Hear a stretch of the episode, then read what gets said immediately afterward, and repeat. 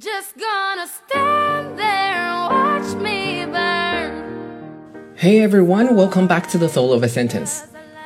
昨天的朋友圈又被刷屏了，全名都是福尔摩斯的年代，安身立命不容易。男明星出轨，女明星出轨，女明星整容，男明星也整容。做过的事情要想撤销可没那么容易，骗得了一时，骗不了一世。更何况朝阳区群众的眼睛是雪亮的，若要人不知，除非己莫为。The slang we're going to talk about today is I wasn't born yesterday. I was born 是个被动的用法，我被生下来。那当然不是自己生自己，所以用被动。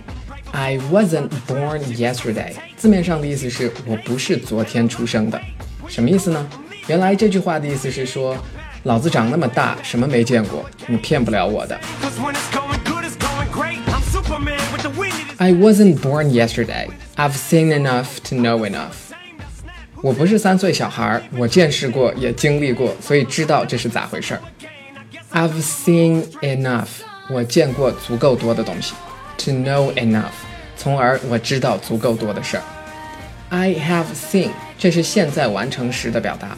提到现在完成时，大家就开始莫名的紧张。其实没有那么复杂。首先，记住结构是 have done。done 是指动词的 ed 形式，其次 have done 是现在时态，have 是现在式嘛，所以跟过去式 had 没有关系。第三，have done 实际上表达两个概念：第一，有做过这件事情的经验；第二，已经做了这件事情。所以 I have seen enough，我看过够多，是说我有看过很多这种经验。举两个例子。I've never tried that before. Is it good? 我从来没吃过那玩意儿，好吃吗？这是指经验。He's known her for a lifetime. 他一出生就认识她，这是已经的概念。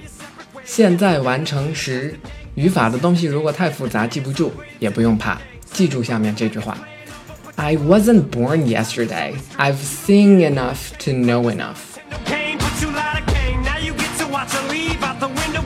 不说穿是一个人的修养，不代表人家不知道。所以，quit playing fox with me like I was born yesterday。别再跟我玩花样了，我没那么好骗。quit 是停止做什么什么，跟 stop 一个意思。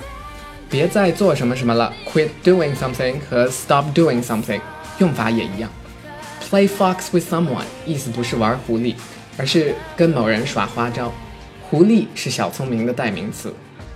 Quit playing fox with me like I was born yesterday。